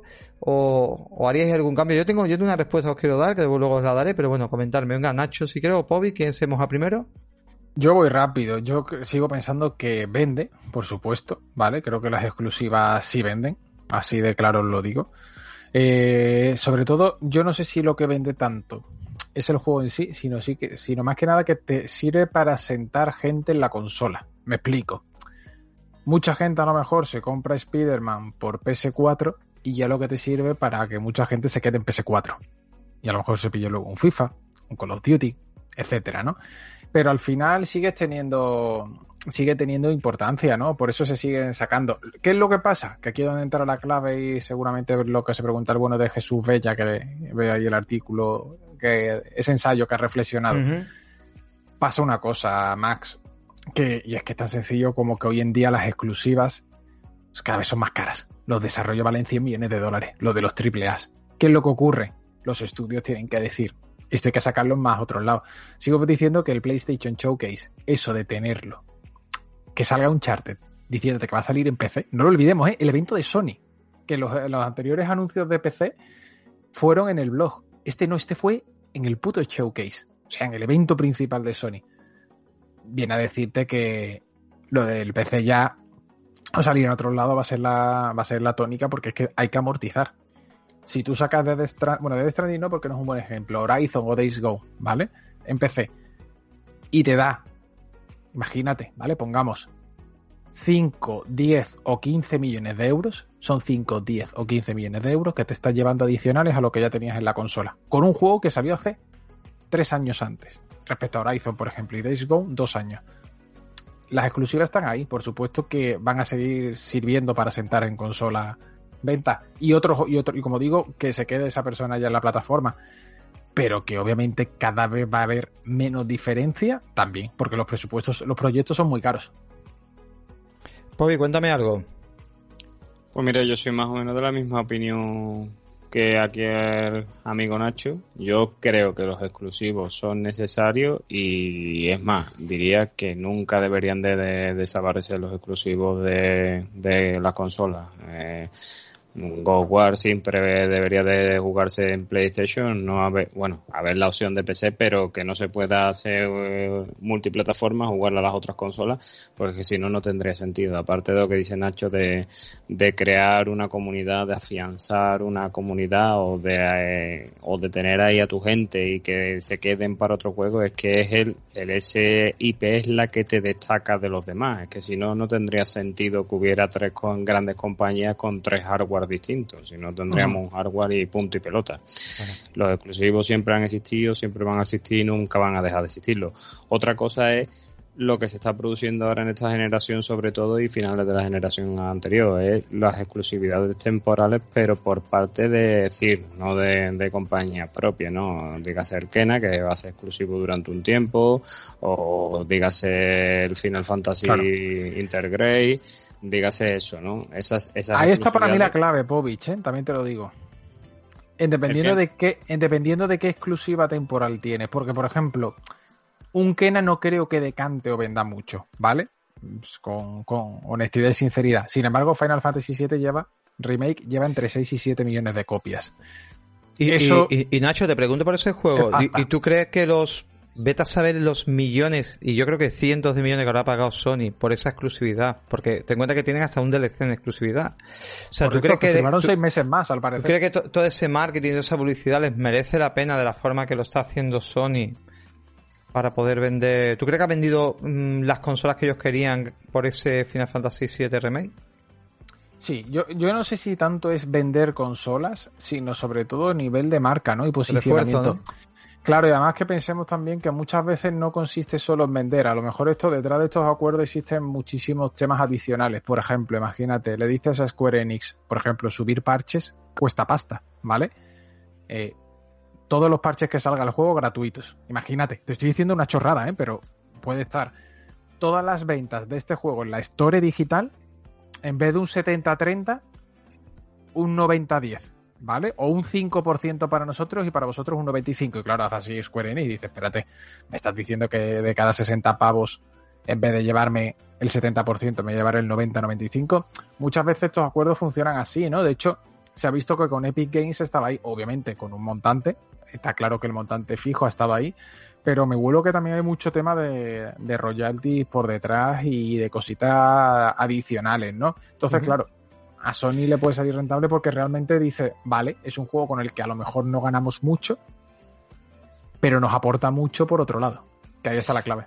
Os voy a contar yo. que también hay una cosa más, y perdona que te interrumpa, y es que Sony coge esa exclusividad y Sony no es tonta. Eh, a ver, hay, aquí los tres estamos todos los días informados porque somos lo que somos, vemos claro, nos gusta y demás. Videojuego, pero para aquella persona que no lo sepa, esa persona va a enlazar que Final Fantasy es PlayStation. Exacto. Y aunque Final Fantasy XVI salga en PlayStation, en Xbox y en Nintendo, por, por decir una burra, la gente se va a comprar en PlayStation porque va a asimilar que eso es PlayStation, no es otra cosa. Entonces también. No, nos ha pasado ir a. E, esto, sobre todo, nosotros lo estamos acostumbrados y, y seguramente también los oyentes y la gente del chat, pero nos ha pasado el hecho de ir a una tienda o ir con un compañero que a lo mejor juega videojuegos de manera más ocasional, Call of Duty, FIFA, eh, cosas así, y de repente decirte, hostia, ahora ha salido el Final Fantasy este que jugábamos cuando éramos más pequeños, ¿no? En los 90, ¿no? Y digo, sí, ha salido el remake, pero sale para Play, ¿no? Lo he visto ya. Sale para Play. Es que esa frase parece que no, pero... Sí. sí, Tac. ¿Sabes? Es como una chorrada. Os voy a plantear algo. Ustedes imaginaron yo como yo veo, ¿vale? Como tendría que ser las exclusividades en el siglo XXI y en lo que estamos viviendo. Y creo que Xbox lo ha entendido muy bien, ¿vale? De hecho, a mí me gustaría que las exclusividades sean como las plataformas de streaming las tenemos a día de hoy. Por ejemplo, yo estoy empezando a ver ahora El Último Hombre, no sé si sabéis qué serie es. Ha empezado en Disney, Disney Plus. Vale, ustedes imaginaron que en Disney Plus dice, podéis ver El Último Hombre, la aplicación, o sea, dentro de Disney Plus, pero solo en un televisor Samsung y en un televisor de Sony. Sería una putada. Sería una super puta, vale. ¿Por qué no puede coger la plataforma como está haciendo, por ejemplo, Xbox? ¿Vale? Yo ayer esto lo estaba comentando en un directo que tuve. Yo ahora mismo lo voy a poner en directo, ¿vale? Imaginaros que yo no tengo consola Xbox, ¿vale? En este caso tengo un PC medio que, o tengo una tablet, o tengo, ¿vale? Y yo casi me voy a la nube directamente, lo estoy poniendo en directo, ¿vale? Ahora mismo estoy arrancando en directo, a ver si aquí el usuario, porque yo nunca lo he arrancado, mm. pero voy a intentar arrancarlo aquí en directo. Porque la idea para mí es que no salga de la plataforma. ¿Vale? Y recordemos, por ejemplo, que Dimedium, hace poco, bueno, Dimedium, bueno, vamos a poner un juego que sea exclusivo, pero bueno, Dimedium fue exclusivo, ¿no? Por ejemplo, ¿no? Dimedium era exclusivo. Mm. Vale, bueno, Dimedium lo arrancamos aquí en Scloud y puedo a través del navegador sin un consumo que estoy emitiendo en directo ahora mismo, sin un gran consumo. De hecho, yo ayer estaba muy enfadado con el tema de lo que me estaba pasando con Deadloop, que no es culpa de Sony ni de nada. O sea, Deadloop la culpa es de. Pues yo tenía de eh, yo, tenía yo tenía de, eh, en segundo plano lo pausé y me puse a abrir el Game Pass eh, en Xcloud a jugar juegos para que la gente viera lo poco consumo que tenía, ¿vale? Para que la gente flipara y dijera, hostia, ¿qué me estás contando? A ver, evidentemente la mejor experiencia de juego va a ser dentro de la consola o dentro de un buen PC, una tarjeta gráfica potente, mm. pero no me cortes, no me quites opciones. O sea, si yo no tengo, por ejemplo, yo tengo una PlayStation 5 y quiero jugar a un Forza, puedo hacerlo cuando salga. Si yo quiero jugar a un Halo, puedo hacerlo. Y en este caso, a Nintendo o a Sony, a mí me encantaría que hiciera eso también. Evidentemente, si me gusta lo suficiente, a lo mejor termino, ¿vale? Mira, aquí veis que si yo enciendo el mando de Xbox, eh, seguramente me dejará jugar. A ver si puedo hacerlo. Me salta en inglés porque tengo un navegador de Edge y no lo tengo configurado. Pero estoy dando ahora mismo con el mando de Xbox, lo tengo encendido y puedo jugar, ¿vale? Continúa, mira, aquí en español, continúa partida, podría estar jugando, que no me voy a poner a jugar ahora porque no es plan. Pero que es flipante, o sea, vamos a, bueno, vamos a dejar que arranque el menú y al menos pongo la partida por donde estaba. Entonces, con esto me refiero, yo veo los exclusivos de esta manera. A mí me encantaría que Sony, que ya tiene PS Now, ¿vale? A día de hoy Sony tiene eh, PS Now, haga lo mismo, que me dijera, eh, mira, estamos viendo aquí, no sé si estáis viendo que estoy jugando, ¿vale? ¿Veis que estoy jugando? Tiene el navegador. O sea que estoy jugando a la misma esclavo. O sea, no me, no me están cortando las alas y puedo seguir jugando. Vale, bueno, voy a cortarlo ya porque no es plan ahora mismo de ponerme a, jugar aquí. Vale. Entonces, con esto os quiero decir. Perdón. Con esto os quiero decir que mm, para mí la idea es esa, ¿no? La, idea es eh, que, no, que no me. Que no, que no te corten, digamos, o sea, que tengan exclusivos, yo lo veo bien, pero que no eh, mm, solo en Play, eh, solo en PC, solo en Nintendo, ¿me entendéis? ¿No crees que llegaría a mucha más gente, a muchos más jugadores y aún así también se podrían vender consolas y hardware? Plantea una cosa muy rara, os he vuelto loco ahora mismo. He dicho, este tío está flipado. Pero es verdad que creo que los videojuegos cambian, tío. La forma de consumir el producto cambia y el usuario cambia. ¿Pero a qué, a qué te refieres que salieron en otro lado? Pues mira, esto es muy fácil, Nacho. Kena, por ejemplo, ¿vale? Ahora mismo solamente lo puedes jugar en PlayStation 4, PlayStation 5 y en PC, ¿vale? Pues tú imagínate... Creo que lo que se está refiriendo, y por lo que te corte, es que no tuvieras que tener hardware, ¿no? Para jugarlo. Que, haga como en Stadia, igual, vamos, en Cloud lo estamos haciendo. De hecho, tenemos muchos amigos que se han pegado un verano. Bueno, tú lo has hecho, Nacho, coño. Tú has estado con tus padres y tú te has jugado en Cloud en el móvil. ¿lo has probado? sí, sí, sí. A eso me refiero. Pues a eso me refiero. O sea, que yo diga, mira, mm, yo no tengo ganas de comprarme una consola ahora mismo, pero igual me apetece pagar la suscripción o pagar el juego, comprarme el juego dentro de, de una de la plataforma PSN, me que PSN me deja también opción de tienda y el juego. Me puedo comprar el Ken a 40 pavos ahí, a lo mejor más adelante me lo compro, me compro una consola, pero ahora mismo no, no hay tampoco consola PlayStation 5. ¿Tú te refieres a que el propio juego que te compres a lo mejor también esté en la nube, ¿no? Por llamarlo de alguna manera. Que, yo, que la gente pueda acceder a ese juego de muchas maneras, que tenga muchas opciones de acceso al juego. Que eso sea la exclusividad dentro de la plataforma, pero que la exclusividad sea así. De hecho, en un año vais a ver en televisores cloud, ¿eh? Ya está, en beta, ya está en beta en, Google Televisión y en un año seguramente Samsung tenga la patente un tiempo de tener Cloud directamente a la televisión. Va a llegar a mucha gente. Entonces, con esto me refiero, creo que deberían de los exclusivos verse de otra manera. O sea, verse dentro de lo que son plataformas, no dentro de hardware, que es lo que yo creo que limita ahora. No sé qué opinas. Sí, sí, puede ser, puede ser. Al final, no lo olvidemos que todo esto depende del modelo que uno conciba, ¿no? Desde el punto de vista de qué modelo nos gusta más, este o este. Sony en este sentido, su modelo, por llamarlo de alguna manera, para esta generación suele es, más tradicional, ¿vale? En cambio, Xbox ha cambiado, ha cambiado por completo, ofrece servicios. Es decir, eh, eh, Xbox, eh, en parte, la mal llamada, o bien llamada, según se vea, guerra de consolas, ha cambiado. ¿En qué sentido? A Xbox esta vez no le importa tanto a lo mejor vender o no vender Xbox, que obviamente le interesa, por supuesto, ¿vale? Esto, no, hombre, Nacho, no, no, no, le interesa porque para eso la saca, si no, no la saca. En fin, evidentemente. Le interesa, pero le interesa muchísimo más que la gente se suscriba a Game Pass. Es decir, si tú a Microsoft le dices, hostia, pero ¿prefieres vender 30 millones de Xbox Series X? A lo mejor ellos te dicen, prefiero que haya 40 millones de suscriptores de Game Pass. ¿Sabes? Porque al final el Game Pass te sirve para muchas cosas. Yo digo, yo este verano lo he utilizado en el móvil y funcionaba muy bien. O sea, de hecho, con respecto a cuando lo probé por primera vez, ha habido muchos cambios y cada vez va mejor. Es verdad que tiene sus problemas, como todo, no lo olvidemos. Sigue todavía, entre comillas, en beta, ¿vale? Sigue todavía entre comillas en beta y bueno, y sigue entre comillas. Y es lo que digo, pero yo creo que, que, que son cambios de modelo a la larga sé por dónde quieres llegar. No, estoy pidiendo. Pero yo creo que, yo creo que va a costar, ¿eh? También te lo digo. Sí, no estoy pidiendo que Sony se abra y te dé God of War dentro de un servicio. No estoy pidiendo eso. Te estoy diciendo, o sea, fíjate lo que te he dicho. Sony, tienes PS Now, ¿vale? Perfecto. Pues el PS Now me convierte también en unas opciones de plus, ¿vale? Que dentro de PS Now yo pueda comprar como store y ese juego me lo compro, o sea, yo como Stadia, Stadia compra juego, tiene una parte de sí, claro. eso es. Pues yo me compro el Kena, ¿vale? Yo no tengo PlayStation 5 porque no puedo acceder, imagínate, no tengo PlayStation 4, me quiero comprar la PlayStation 5, pero de momento no la tengo, vamos a suponer, ¿no? Que en este caso, bueno, yo sí la tengo, pero sí, pero esto que plantea, que plantea Max, yo creo que va a terminar ocurriendo. Claro, yo me compro el juego de Kena, yo ahora mismo lo jugaré como pueda, me lo puedo jugar en una tablet, me lo puedo jugar en un ordenador normalito porque tiro mover servidor y funciona más o menos bien. Evidentemente, mm. hasta Phil Spencer lo dio en su día. La mejor experiencia de juego a día de hoy de un videojuego de que sale Xbox o es en un PC tocho o en una Xbox Series X o Series S. Es la mejor experiencia porque es, eh, digamos, el hardware específico para poder jugar. Pero oye, no me corte las alas. Es igual que, por ejemplo, tú tienes una OLED y evidentemente no sé igual Netflix en tu OLED que en el móvil o en el PC. Exacto. ¿Verdad?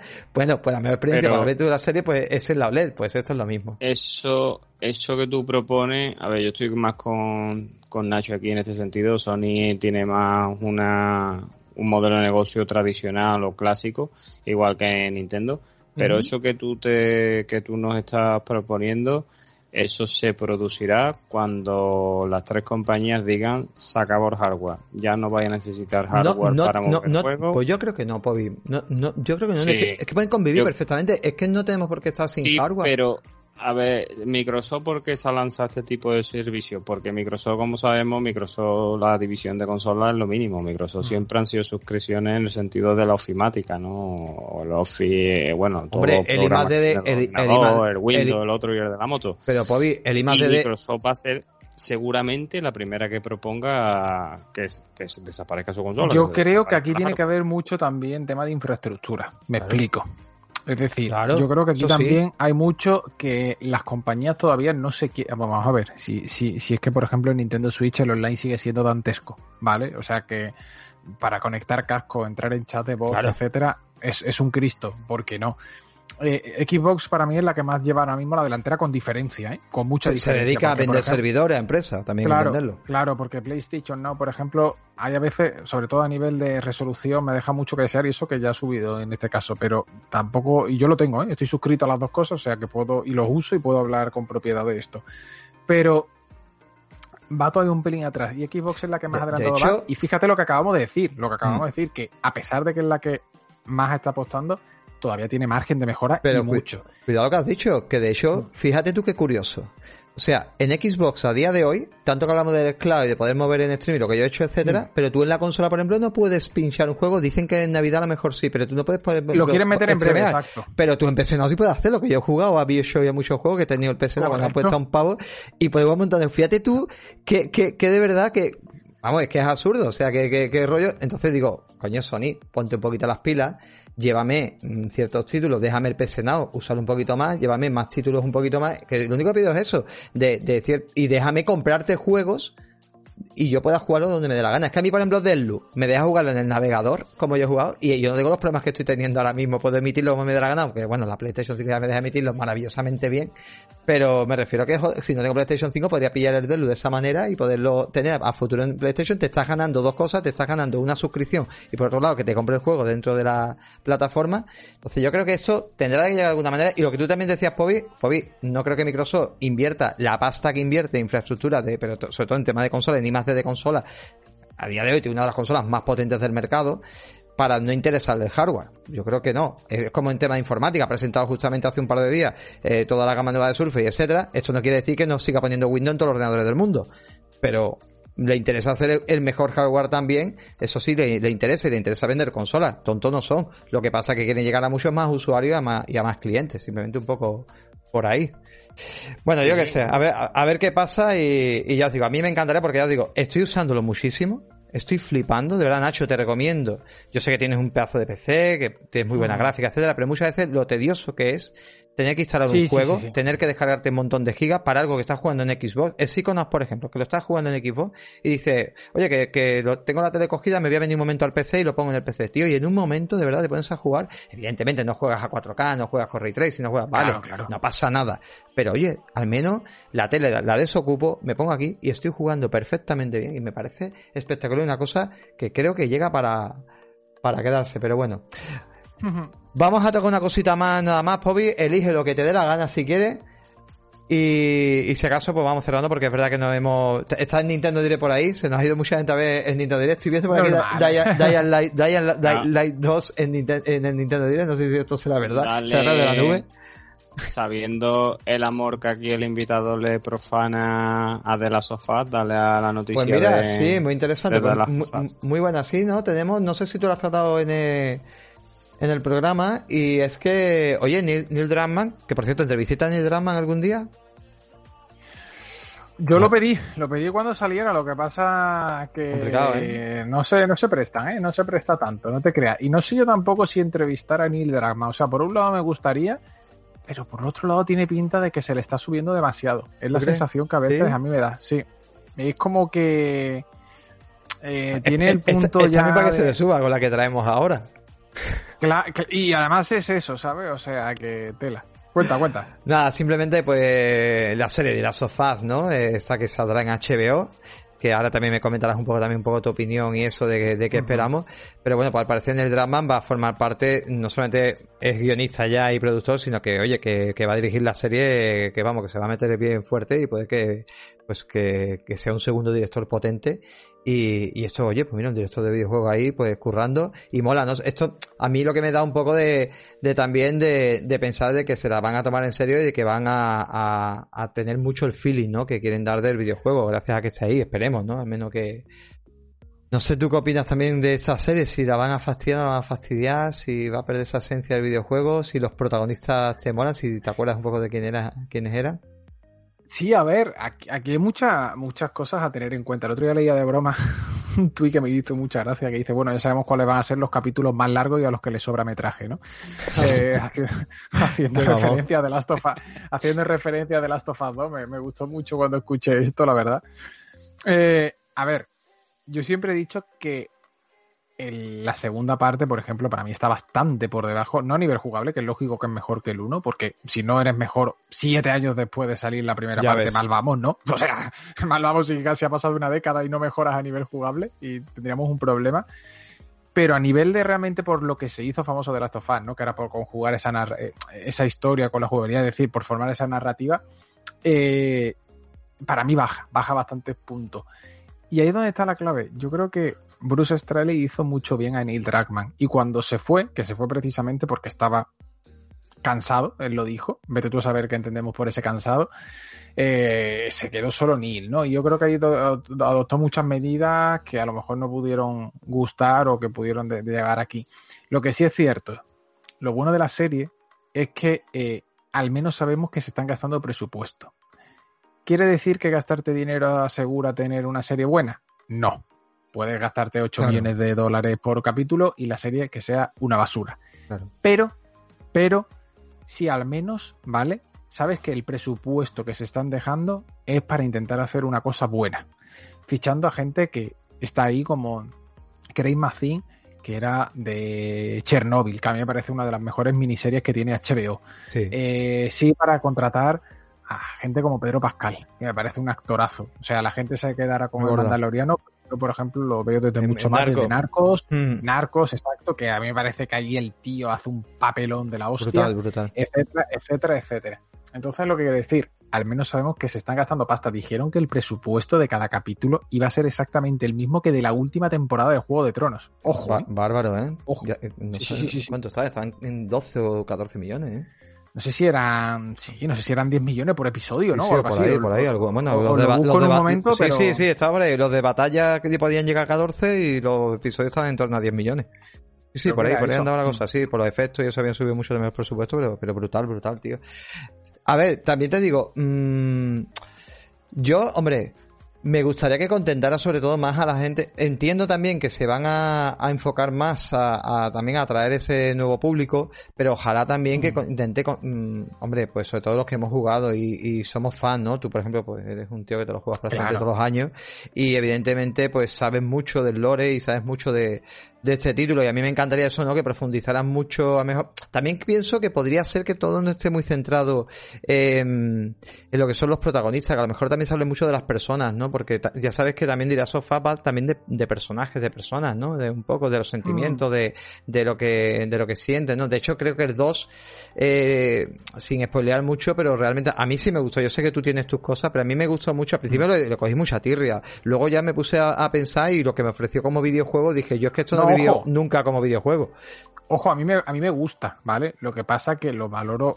Eh, sí, de otra manera. no me parece que no me parece que sea tan desde este punto innovador, pero también yo tengo un problema y me explico. Yo he jugado a la obra Yokotaro y es decir, a mí cuando de las tofas me plantea las cosas el 2, vale. Yo todo eso ya lo he visto con Yokotaro hace 12 años, Claro, vale. Entonces, claro, que de hecho hubo un tuit de Jorge Cano que me hizo mucha gracia, uno de los redactores, bueno, uno de los redactores quizás con más años en Vandal, que puso, que se jugó, se jugó a Nier Replicant y puso algo así como hostia, me estoy dando cuenta que Yokotaro ya hizo todo lo de The Last of Us 2 hace 12 años. Dice, pido perdón desde este momento, ¿vale? Y me hizo mucha gracia porque él encumbró mucho a The Last of Us, ¿sí? Y yo dije, es que Nier Replicant lo hace muy bien. Y bueno, y Nier Automata lo hizo hace 4, que Nier Automata me parece uno de los juegos de la generación. Entonces, bueno, más allá de las bromas y demás, yo creo que por eso a lo mejor también me sorprendió menos. Te soy sincero. Ya. ¿Vale? Puede ser, ¿eh? Sí. Mm. Bueno, pues yo, yo, lo que te comentaba es eso que que bueno, que también eso del 2, ¿no? El 2 pues, te pone en, en, varios enfoques y no sé la serie, pues qué, qué camino tomará, tío. Pero yo espero que... Supongo que tenemos una primera temporada a lo mejor que será algo lenta, y dejará abierta seguramente a lo mejor pues esa historia que yo, yo no pienso que la primera temporada sea el primer juego, ni mucho menos. Yo pienso que la primera temporada será como muy el inicio y, a ver cómo la, cómo la vivimos, porque ya te digo, de hecho mi novia se ha leído, por ejemplo, en el tema este que había comentado el último hombre, se había leído lo que es la, la novela gráfica, ¿no? Bueno, el cómic, y dice, mm, es muy diferente, dice, parece que lo bueno empieza como ya en el segundo capítulo empieza a pasar cosas, ¿no? Pero al principio, por lo visto, pues mm, es muy rara, hay personas que no se parecen, cosas muy raras, entonces, a ver, a ver cómo contentan ya ve cómo, ya ve cómo es, difícil contentar a todo el mundo. Más. Sí, claro. la verdad, por ejemplo, como jugador que soy de los juegos, yo si me lo saca del contexto iría medio encaminado. No quiero que sea una continuación de los juegos. Yo quiero que sea algo aparte o que nos expliquen algo de dónde venían él y de dónde venían los personajes, algo así. Yo no mm. quiero que sea una continuación. Mm, también. Pues bueno. Pero lo vamos a ir dejando aquí, ¿no? Que, que, está bien. Se nos ha ido todo el mundo al puto dire, tío. Normal. ¿eh? adiós a todo el mundo al dire. Yo entiendo. Tampoco estoy viendo gran cosa. No sé si, Pobi, ¿has visto alguna cosita? No sé si lo tienes. Yo tengo aquí en el móvil puesto un poco. he visto algún mando, estoy viendo ahora mismo. Estoy viendo alguna otra cosa, ahora están hablando de... Ay, he visto ahí el título, pero bueno, se me ha ido. Me ha sorprendido mucho de Dying Light 2, eh, que digo, bueno, esto será juego nube igual que Control, porque si no, no hay otra manera de moverlo en Switch. O sea, o, o, hay una Switch Pro que no nos hemos enterado, o esto no, no lo entiendo, cómo lo van a mover Dying Light 2. Pero bueno. Y, y nada, pues, tío Nacho, que genial, ¿no? Que, que muy bien, tío, aquí contigo. ¿eh? La verdad que... Yo encantado de pasarme, de hecho... Ya lo sabemos, tío. la, la, la, pena es que ahora se nos ha ido mucha gente con Nintendo Direct, pero bueno, no pasa, nada. Ven en YouTube, ven en el podcast, tú no te preocupes, la gente, esto lo van, lo escuchan mañana los puñeteros, nos lo dicen siempre. Eso, eso. siempre ahí. Pero que genial, tío, que estés aquí con nosotros y, y, hemos hecho un buen ratito. Yo sé que tu tiempo es, de verdad, estás siempre hasta arriba. Eh, y, y, precisamente por eso, por curro y porque siempre estás liado y agradecemos muchísimo eso, este ratito que, que nos has dedicado y que te has venido aquí con nosotros, tío. El placer es mío, de verdad lo digo, muchas, muchas gracias por invitarme. Pues sí, mañana supongo hablemos de videojuegos, ¿no? También, ¿no? Mañana, mañana es, es viernes, mañana haces... mañana día de suscriptores. Mañana, es día de suscriptores para hablar precisamente de todo esto que está saliendo. Claro, pues sí, mira, eh, mañana pues no te puedo escuchar, te escucharé en diferido. Oye, te escucho muchas veces en diferido, ¿eh? Bueno, también sé que tienes el podcast, estás subiéndolo el del miércoles. Sí, lo estoy subiendo, exacto. Ahí está funcionando, ¿eh? Estoy bastante sorprendido. ¿eh? tío, bastante, bastante bien. Digo, mira al tío ahí que bueno, que está bastante bien. Y también, bueno, yo le recomiendo a la gente, los que no podéis ver, tanto a Nacho como a nosotros, en Twitter y la opción de radio, esa opción que, podéis, yo la hago mucho, que al día siguiente, pues me pongo aquí al Nachete y lo escucho en modo diferido, me apago mi pantalla, me voy con mis cascos y, y te voy escuchando también, que también mola bueno, montón. Pues dicho, Dacho, muchas gracias, tío, por pasarte. Muchas gracias por haber estado contigo, con, nosotros aquí. Aplausos, que está sonando ahí. Maravilloso. Anda 7. Suscribiros a Manual. Vamos a poner toda la información aquí, ¿vale? Para que os suscribáis, para que eh, al canal de Nacho, a toda la información que hemos hablado. Y nada, pues gente. Seguramente, pues traeremos, Bobby, traeremos a mejor, depende de cómo haya estado el directo, pues traeremos a un resumen nosotros a través del canal de YouTube ¿no? Supongo sí, igual. algo no, algo está interesante, algo, marcaremos. Yo he hecho así una vista rápida y de momento, hasta el momento no he visto nada así No hay mucho, sí, sí, ¿eh? de momento llevamos 26 minutos y no hay mucha cosa destacada, ¿eh? Pues sí, ya, ya iremos viendo. Tomas mañana también en Nachete también podréis ver un poco el resumen. Pues nada, gente, muchísimas gracias por venir aquí, haber estado con nosotros, haber estado con este pedazo de, de colega. Y nada, como siempre decimos, nos oímos y nos vemos el siguiente. Un saludito. Hasta luego. Chao, chao. Hasta luego. Gracias, gente. Hasta luego.